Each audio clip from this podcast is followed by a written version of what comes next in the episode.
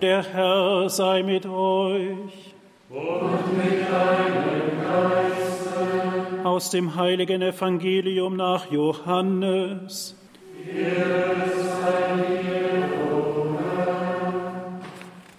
In jener Zeit sprach Jesus zu den Juden, Amen, Amen, ich sage euch, wenn jemand an meinem Wort festhält, wird er auf ewig den Tod nicht schauen.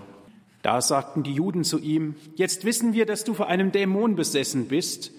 Abraham und die Propheten sind gestorben, du aber sagst, wenn jemand an meinem Wort festhält, wird er auf ewig den Tod nicht erleiden. Bist du etwa größer als unser Vater Abraham? Er ist gestorben und die Propheten sind gestorben. Für wen gibst du dich aus? Jesus antwortete, wenn ich mich selbst verherrliche, ist meine Herrlichkeit nichts. Mein Vater ist es, der mich verherrlicht, er, von dem ihr sagt, er ist unser Gott. Doch ihr habt ihn nicht erkannt, ich aber kenne ihn. Und wenn ich sagen würde, ich kenne ihn nicht, so wäre ich ein Lügner wie ihr. Aber ich kenne ihn und halte an seinem Wort fest. Euer Vater Abraham jubelte, weil er meinen Tag sehen sollte. Er sah ihn und freute sich. Die Juden entgegneten, du bist noch keine 50 Jahre alt und willst Abraham gesehen haben. Jesus erwiderte ihm, Amen, Amen, ich sage euch, noch ehe Abraham wurde, bin ich. Da hoben sie Steine auf, um sie auf ihn zu werfen. Jesus aber verbarg sich und verließ den Tempel. Evangelium unseres Herrn Jesus Christus. Lob sei dir, Liebe Brüder und Schwestern, liebe Brüder und Schwestern an den Radio- und, Funk, Radio und Fernsehgeräten. Jesus sagt zu den Zuhörern, wenn jemand an meinem Wort festhält, wird er auf ewig den Tod nicht schauen und, und er wiederholt es noch einmal. Wenn jemand an meinem Wort festhält, wird er auf ewig den Tod nicht erleiden. Ich war ein junger Pfarrer, der das erste Jahr in der Gemeinde war. Ich erinnere mich an diese Frau und diese, diese Frau ist mir eingefallen, als ich diese Sätze las. Sie sagte mir, in der nächsten Woche darf ich heimgehen. Und ich freue mich darauf. Denn sie sagt, die Geburt gehört zum Leben und das Sterben gehört zum Leben. Das sind alles Teile des Lebens. Und wenn wir auf diesen Jesus hören, dann haben wir mit dem Tod eigentlich nichts zu tun, sondern wir werden in dieses Leben geschickt und gehen hinüber in das andere Leben. Und diesen Schatz habe ich mein ganzes Leben lang bewahren dürfen. Ich habe es von der Mutter Gottes gelernt, von der gesagt wird, dass sie all das in ihrem Herzen bewahren und darüber nachdachte. Und das ist ein Schatz. Und das ist ein großes Geschenk vom Herrn. Und ich habe mich immer wieder gefragt, ja, wem schenkt er denn das? Denn damals stand ich vor dieser Frau wie ein Schüler vor dem Lehrer. Ich meinte, ich hätte eine theologische Ausbildung und das war eine Bauernfrau, die weder Theologie studiert hat noch sonst eine höhere Schulbildung hatte. Aber sie hatte die Weisheit und das Wissen um diesen Schatz des Glaubens. Und dieses Wissen, dass der, der in diesem Glauben steht, nicht in den Tod kommt. So wie Jesus es hier vorausgesagt hat. Ich denke, dass er diesen Schatz denen gibt, die die Wahrheit lieben und die Wahrheit suchen und auch bereit sind, die Wahrheit zu erkämpfen. Denen bringt er bei, wer er eigentlich ist, wer mit uns eigentlich redet, dass es der Herr ist, dass er der ist, der uns geschaffen hat, dem wir unsere ganze Existenz verdanken, der uns so sehr geliebt hat, dass er sogar seinen geliebten Sohn hingibt, der uns in der Auferstehung zu neuer Würde erhebt. Das, glaube ich, will er uns klar machen. Und das Zweite, wie er es uns sagt. Das werden wir in den nächsten Tagen feiern. wenn wir seinen Kreuzestod wieder uns bewusst machen und gerade am Karfreitag uns klar wird, was er für uns hingegeben hat, nämlich gar alles, um uns zu gewinnen, um uns lieben zu dürfen, um uns gern haben zu dürfen. Er will uns zeigen, wie er uns nämlich beibringt, was der Glaube ist. Das hat er uns durch die ganzen Zeichen und Wunder, wollte er es uns unterstreichen. Ich denke, das Dritte, was er uns auch zeigen will, dass er uns an diesem Leiden teilnehmen lassen will.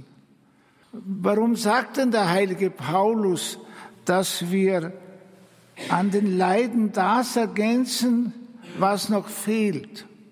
Was fehlt denn noch? Die kleine Therese hat es einmal so zum Ausdruck gebracht.